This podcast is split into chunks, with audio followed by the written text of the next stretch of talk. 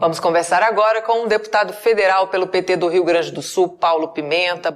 Sempre é um prazer muito grande poder participar aqui com vocês. Prazer é nosso, eu já quero agradecer porque o senhor está aí cumprindo mil e uma tarefas, né? É deputado, está no, no, GT de transição, né? Tá, é, é, muito trabalho, eu sei que vocês estão super ocupados, mas atendeu o nosso convite, muito obrigada. E a gente sabe também, deputado, que nesse é, nessa gestão né, do desgoverno Bolsonaro, não teve incentivo é, à infraestrutura. Né? A gente até lançou um desafio durante a campanha: encontre uma obra executada ou iniciada pelo governo Bolsonaro, ninguém conseguia trazer nada. Os nossos é, é deputados e senadores faziam essa busca em seus estados e nada. Mas, além disso, deixou 14 mil obras paralisadas. Eu queria que o senhor atualizasse a gente dessa situação. Como é que está?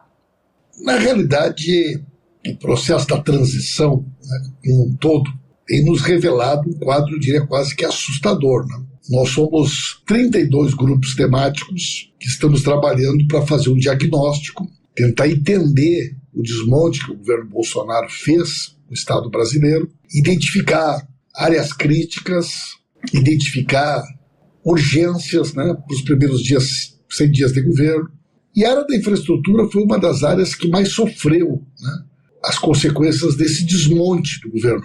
É, eles criaram um Ministério da Infraestrutura que reúne, além da área rodoviária, ferroviária e hidroviária, que era o antigo Ministério dos Transportes, e trouxeram também toda a parte aeroportuária, a área aeroviária, a área da ANAC. Né? Então vejam que é uma grande estrutura que cuida de todos os modais, rodoviários, ferroviários, hidroviários e aeroportuários. Só que, ao mesmo tempo que eles fizeram isso, nós chegamos a ter só no DENIT um investimento de 18 bilhões de reais e hoje é de 6. Então vejam bem, nós temos hoje 25% do recurso que nós tínhamos em 2014, em valores nominais. Fizeram um, processo agressivo de concessões, de permissões, de transferência né, de patrimônio público para iniciativa privada, e simplesmente abandonaram uma quantidade enorme de obras, de investimentos, de necessidades que são fundamentais e estratégicas para o país e que hoje estão atiradas à própria sorte. Nós estamos agora vivendo esse problema grave, mais uma vez, de enchentes em Santa Catarina, no Espírito Santo, no Paraná, e em muitas dessas localidades sequer existe contrato para que empresas possam ser acionadas para retirar o deslizamento em cima das pistas. Né?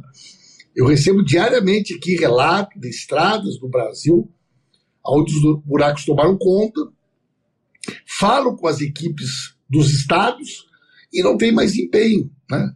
Esse mesmo caos que a gente está assistindo no não pagamento do recurso da CAPES, das universidades, do INSS, ele também existe em toda a área da infraestrutura.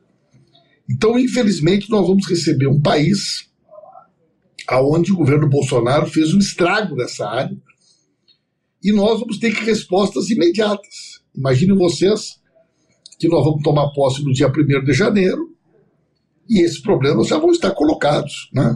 A falta de conservação, a falta de manutenção, né? a, contratos do dia a dia que já estão expirados, e eu nem estou falando de novos investimentos. Então, o cenário que a gente identificou é um cenário bastante difícil, bastante delicado, né, como herança do, do governo Bolsonaro. E agora que a PEC foi aprovada, né, em dois turnos aí no plenário do Senado, depois de ter passado pela CCJ também, eu queria que o senhor falasse um pouco da expectativa do recebimento dessa matéria na Câmara e como é que a bancada já está, né, já está trabalhando aí para receber essa matéria e conseguir essa aprovação também na Câmara dos Deputados. Muito bem, a PEC, ela se tornou absolutamente vital. Por quê? Porque o governo Bolsonaro simplesmente fez um orçamento para 2023 que é um orçamento que não responde de forma adequada coisas elementares. Elementares. Por exemplo, na área da saúde, não tem recurso para farmácia popular, não tem recurso para a saúde indígena, não tem recurso para o Programa Nacional de Vacinações. Ele simplesmente tirou mais de 3 bilhões de reais dos hospitais, 5 bilhões de reais da atenção básica da saúde. Quando a gente vai para a educação, na área de transporte escolar tem 465 mil não dá para comprar uma van, não tem recurso para merenda e simplesmente tirou 3,5 bi das universidades e institutos federais, o que inviabiliza, não estou falando nem de investimento, mas inviabiliza o dia a dia dessas instituições. Se não vão para a área da habitação popular, não tem nenhum centavo. E essas 14 mil obras paradas, não tem nenhuma sinalização que o orçamento possa viabilizar recursos possam ser retomados.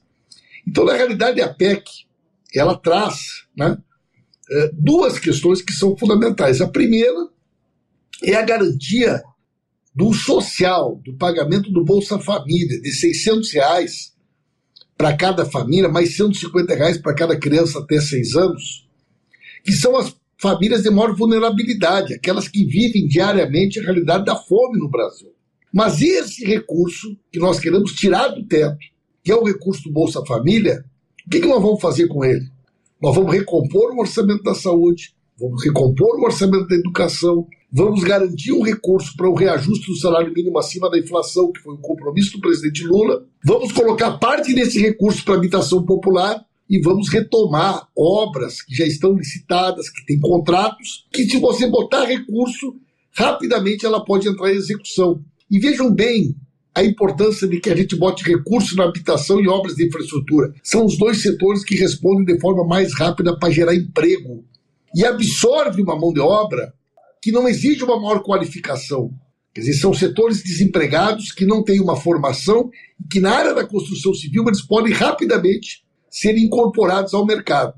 Então, a PEC ela tem um sentido lógico, né? Não é só, ah, vamos tirar o Bolsa Família do teto. Sim, nós queremos que exista um pacto de combate à fome, mas estamos de forma transparente dizendo para o Brasil: nós queremos esse recurso para fazer isso. Não é para inchar a máquina do Estado, não é para aumentar custeio, é para investimento, para ativar a atividade econômica importante, para gerar emprego e para garantir minimamente o funcionamento do Estado brasileiro.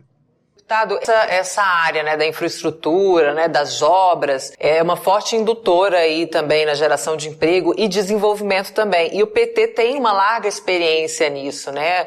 O programa de aceleração do crescimento, é, programas como Minha Casa Minha Vida provaram que isso é possível. Eu queria que o senhor falasse um pouquinho desse tempo em que a infraestrutura ela era levada a sério e a gente tinha esse resultado rápido, né, na geração de empregos e também de crescimento e desenvolvimento do país. Olha, quando a gente olha né, o desafio da infraestrutura brasileira, é algo extraordinário. Né? Rodovias, ferrovias, hidrovias, todo esse setor aeroportuário, a quantidade de aeroportos regionais que poderia eh, viabilizar né, um, um enorme incremento. Para vocês terem uma noção, gente, hoje nós temos praticamente três companhias aéreas, três companhias aéreas operando no Brasil, com preço de passagem muito acima da média internacional. Um país do tamanho do Brasil, que poderia ter uma quantidade enorme de companhias regionais, oferecendo alternativas de voo, potencializando os aeroportos das regiões e assim por diante. Então, a possibilidade de investimentos, de parcerias que nós temos no Brasil é algo absolutamente fantástico. E não há nenhuma dúvida de que o Estado brasileiro é o grande indutor dessa política de desenvolvimento. O plano de aceleração do crescimento, aqui, ele mostrou isso. Nós vivemos um momento muito rico de crescimento do PIB. O setor empresarial percebeu que o governo estava investindo em infraestrutura e, com isso, investiu muito mais. Também na parte de energia, na parte de portos, na parte de aeroportos. E é absolutamente fundamental que a gente possa pensar um novo programa. Mas aí eu remeto de volta para o tema orçamentário. É impossível a gente imaginar um plano de aceleração do crescimento ou um plano de novas obras de infraestrutura se nós não tivermos uma garantia orçamentária de pelo menos quatro anos. Imaginem vocês, o governo vai chamar o setor e vai dizer, gente, vamos lançar um plano, vamos retomar rodovias, vamos retomar ferrovias, vamos retomar hidrovias, mas só temos orçamento para um ano. Ninguém né, vai levar a sério. O presidente Lula tem falado que a gestão do país precisa de três coisas: credibilidade, previsibilidade e planejamento. Não há como pensar um plano de infraestrutura para o Brasil que não esteja sustentado nestas três premissas. Né? Então, para você ter credibilidade, para você poder ter previsibilidade, para você poder ter planejamento, você precisa ter decisão política e capacidade orçamentária. Por isso que essa questão da PEC é necessária, é estratégica, mais tardar até quarta ou quinta-feira da semana que vem, porque nós queremos ter o orçamento, a sua votação concluída até dia 16, né? que é no nosso cronograma a data que nós queremos estar com o orçamento votado, com toda a questão legislativa que envolve os aspectos orçamentários para o ano que vem, já concluído no Congresso Nacional. A Maria Fortunato aqui, deputado, está te conhecendo agora aqui, agradecendo suas palavras, né, te saudando aqui o seu trabalho. Roberto Quirone, grande Paulo Pimenta, projeto de vida tá, tá aqui como projeto de vida, grande lutador, Paulo Pimenta, parabéns pelo seu trabalho aqui, o carinho do pessoal no chat Democracia. Deputado, muito obrigada pela participação aqui com a gente, eu desejo sucesso aí nos trabalhos do, do Grupo Técnico de Infraestrutura, também na batalha ali na Câmara pela aprovação da PEC do Bolsa Família. E esse espaço segue aqui à disposição para todas as atualizações, venha sempre que quiser. Agradeço muito a vocês Estamos aí praticamente concluindo o trabalho da transição. Na sexta-feira, agora, a gente tem o, né, último dia útil com essa escola da Copa, né? Uhum. O calendário fica todo meio confuso. Segunda-feira, dia 12, temos a diplomação. Dia 13, que é um dia muito simbólico para nós, que é o 13, né? o Brasil classificando já vai ser a partida da semifinal, terça-feira da semana que é. Já com o Lula diplomado, né? com os grupos de transição com o trabalho concluído, o presidente Lula já começando aí a fazer as indicações de quem vai coordenar, quem vai responder por cada uma das pastas. Vamos ter um período muito intenso, né? E, com certeza a gente vai voltar a falar aí muitas vezes nesse próximo período. Parabéns pelo trabalho que vocês têm feito, tem sido uma referência não só para a militância do PT, mas muita gente tem acompanhado né, por aqui tudo aquilo que está acontecendo e a gente está sempre à disposição de vocês. Obrigada, deputado. Tudo junto, misturado, né? Copa, transição, diplomação, Lula presidente. A gente gosta é assim. Obrigada, deputado. Bom trabalho. Um abraço para vocês. abraço.